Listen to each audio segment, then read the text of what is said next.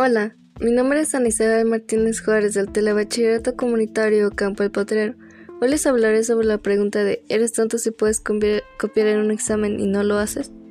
En lo personal yo creo que no lo eres. El no copiar en un examen no te hace tonto, ya que eso solo demuestra tus valores y tu moral, porque todos sabemos que hacer trampa en un examen está mal, así que no copiar no te convierte en alguien tonto.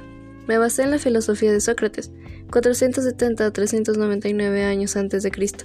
Sócrates era un filósofo que creyó y dedicó su vida a educar a jóvenes para que se convirtieran en personas justas. Creo que tiene razón, ya que esa es la mejor forma de actuar. No puedes ir por ahí haciéndole creer a la gente que tienes algo que no mereces, porque ese no fue tu esfuerzo. Si tuviera que aconsejar a alguien de mitad de bachillerato sobre esto, le pediría que no lo hiciera. Con el tiempo puede empezar a sentirse mal porque engañó a alguien y obtuvo algo que no mereció. Tal vez sientas que el examen te sobrepasa y que no tienes otra opción, pero no tienes que copiar, no sería justo para ti y tampoco para las personas a las que le estás copiando. Muchas gracias por su atención. Te vuelvo a invitar para que sigas mi podcast. Hasta pronto.